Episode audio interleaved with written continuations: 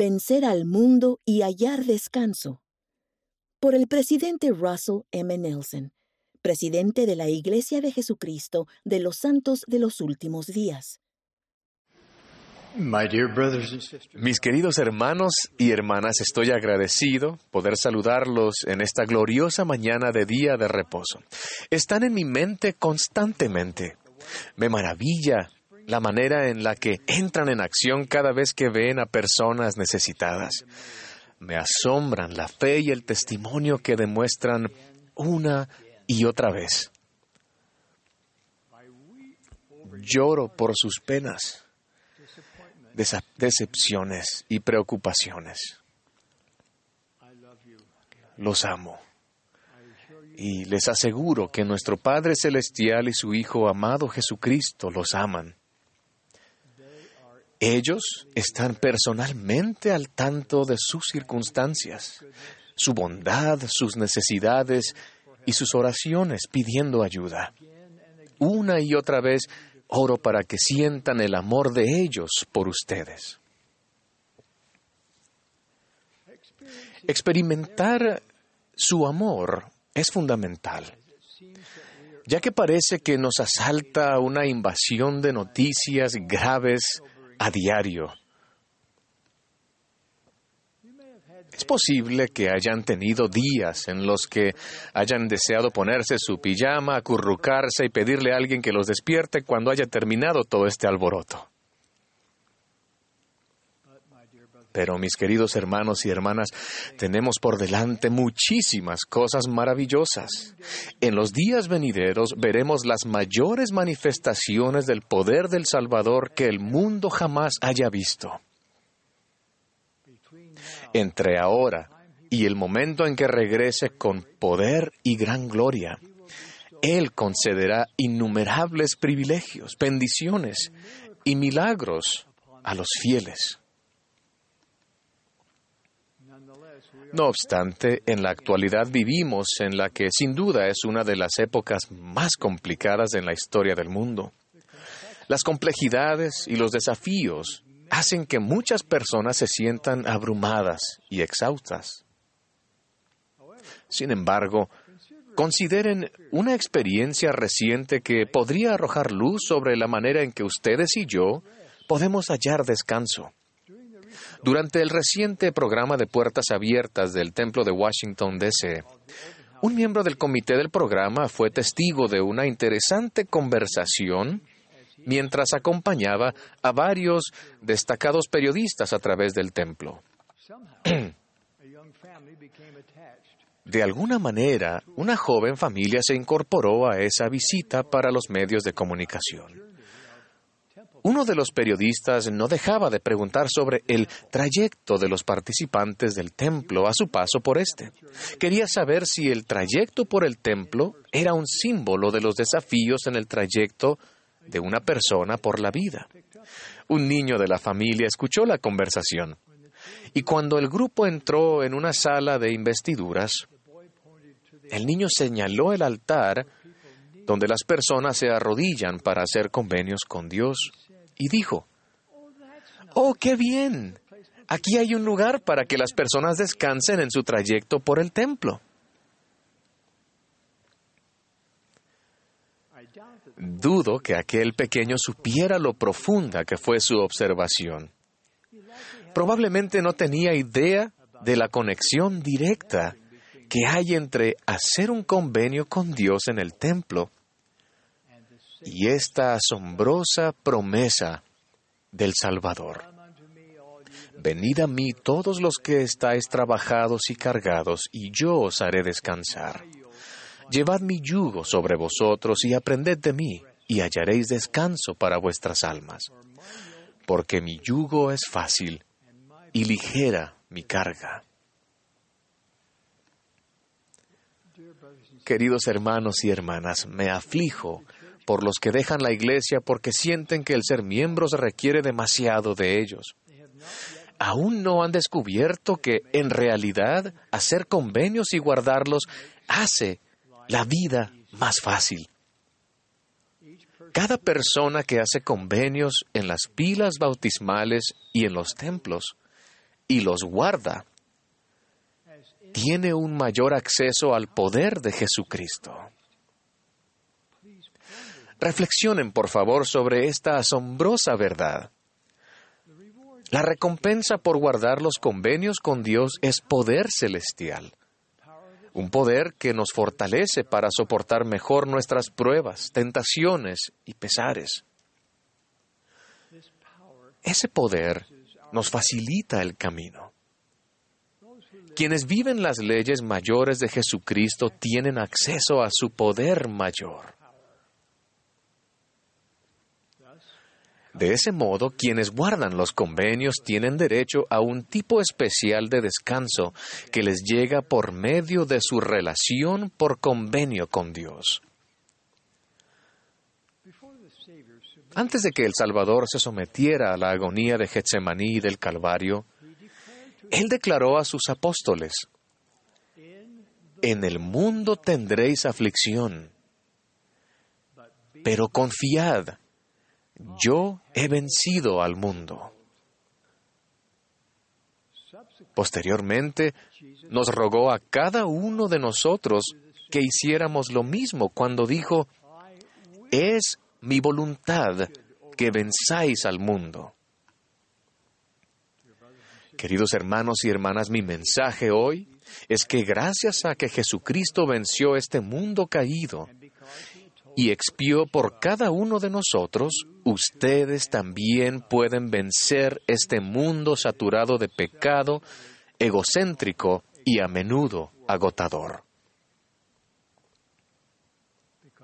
Debido a que el Salvador, por medio de su expiación infinita, nos redimió a todos nosotros de la debilidad, los errores y el pecado, y debido a que experimentó cada dolor, preocupación y carga que ustedes hayan tenido alguna vez, entonces conforme se arrepientan verdaderamente y busquen su ayuda, podrán elevarse por encima de este mundo precario actual.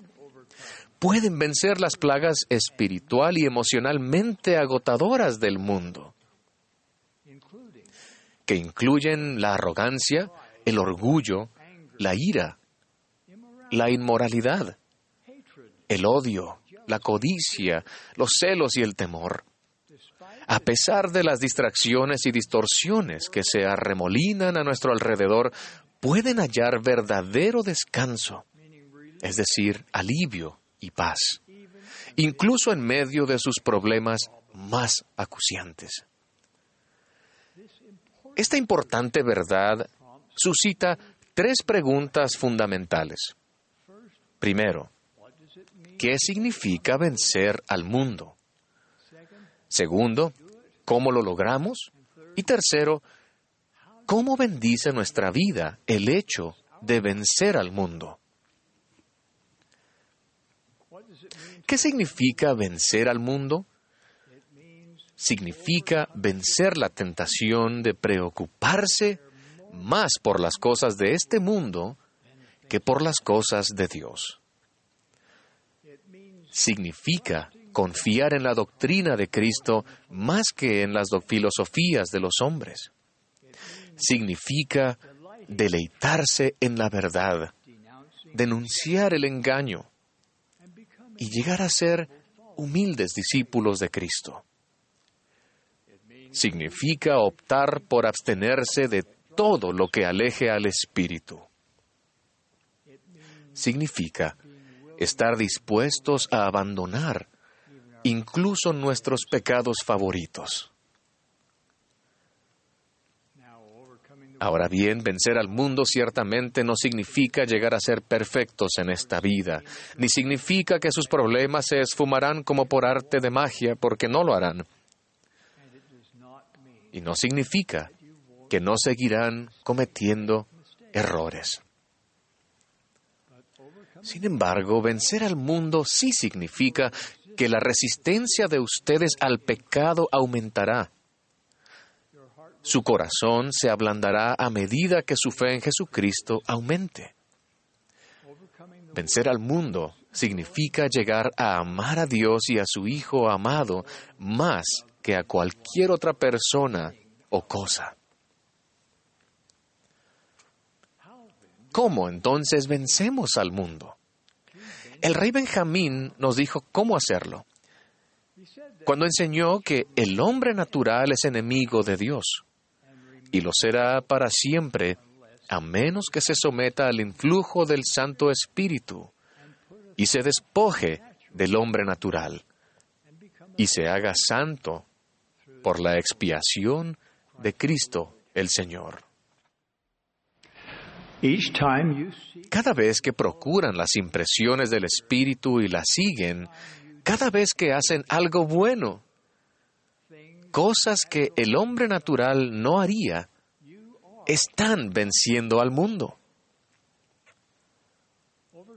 Vencer al mundo no es un acontecimiento que ocurra en un día o dos. Se produce a lo largo de toda la vida, al aceptar repetidamente la doctrina de Cristo.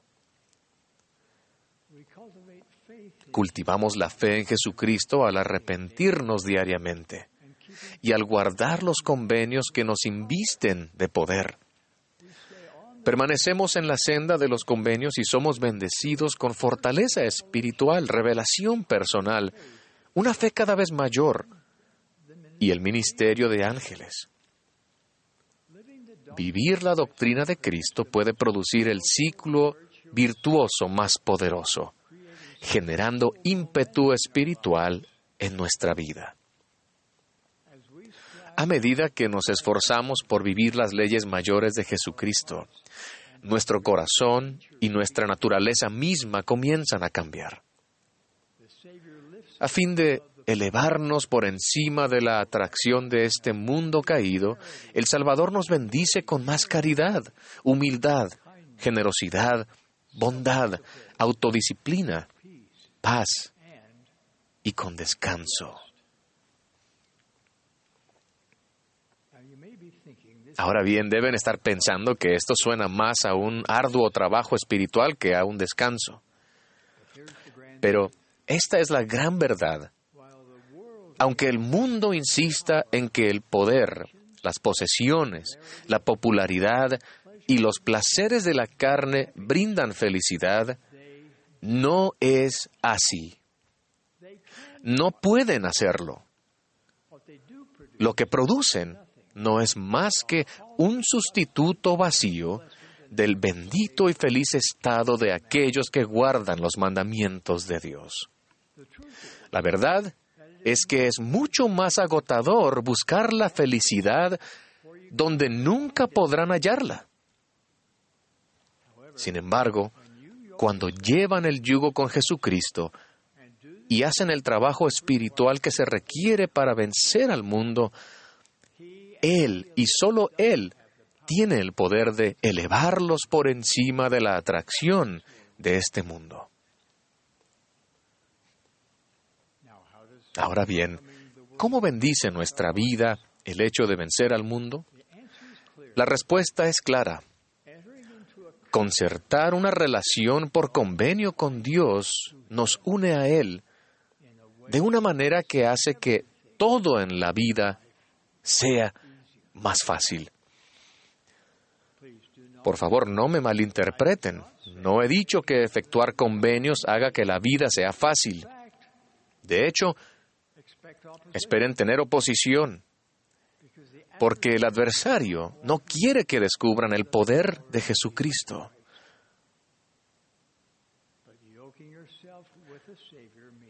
Para llevar el yugo del, con el Salvador esto significa que tienen acceso a su fortaleza y poder redentor. Reafirmo una profunda enseñanza del presidente Ezra Taft Benson. Los hombres y las mujeres que entreguen su vida a Dios descubrirán que Él puede hacer mucho más con sus vidas que lo que ellos mismos pueden hacer. Les dará más gozo, ampliará su visión, avivará su mente, elevará su ánimo, multiplicará sus bendiciones, aumentará sus oportunidades, confortará sus almas, les dará amigos y los colmará de paz. Estos privilegios incomparables siguen a quienes buscan el apoyo del cielo para que los ayude a vencer a este mundo. Con este fin, extiendo a los miembros de toda la Iglesia el mismo cometido que les di a nuestros jóvenes adultos el pasado mes de mayo. Los insté en aquel entonces, y se lo ruego a ustedes ahora, a hacerse cargo de su propio testimonio de Jesucristo y su Evangelio.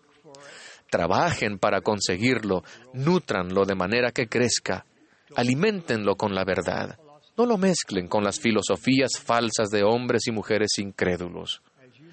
Al hacer del fortalecimiento continuo de su testimonio de Jesucristo su prioridad mayor, observen cómo se producen milagros en sus vidas. Mi ruego a ustedes esta mañana es que hallen descanso de la intensidad, la incertidumbre y la angustia de este mundo, venciendo al mundo por medio de sus convenios con Dios. Háganle saber por medio de sus oraciones y sus actos que se toman en serio lo de vencer al mundo. Pídanle a Él que les ilumine la mente y les envíe la ayuda que necesitan. Cada día anoten los pensamientos que les surjan mientras oran y luego actúen diligentemente de conformidad con ellos. Pasen más tiempo en el templo y busquen entender el modo en que el templo les enseña a elevarse por encima de este mundo caído. Como he dicho anteriormente, el recogimiento de Israel es la obra más importante que se está llevando a cabo hoy en la tierra. Un elemento crucial de este recogimiento es la preparación de un pueblo capaz, preparado y digno de recibir al Señor cuando Él regrese. Un pueblo que ya haya elegido a Jesucristo por encima de este mundo caído. Un pueblo que se regocije en su albedrío para vivir las leyes mayores y más santas de Jesucristo. Les hago un llamado mis queridos hermanos y hermanas, para que lleguen a ser ese pueblo recto. Aprecien y honren sus convenios por encima de todos los demás compromisos. Conforme dejen que Dios prevalezca en su vida, les prometo mayor paz, confianza, gozo y sí, descanso. con el poder del santo apostolado que me ha sido conferido. Los bendigo en su empeño por vencer este mundo. Los bendigo para que su fe en Jesucristo aumente y aprendan mejor cómo pueden invocar su poder. Los bendigo para que sean capaces de discernir la verdad del error los bendigo para que se preocupen más por las cosas de Dios que por las cosas del mundo. Los bendigo para que vean las necesidades de quienes los rodean y fortalezcan a sus seres queridos. Gracias a que Jesucristo venció al mundo, ustedes también pueden hacerlo. Testifico de ello en el sagrado nombre de Jesucristo. Amén.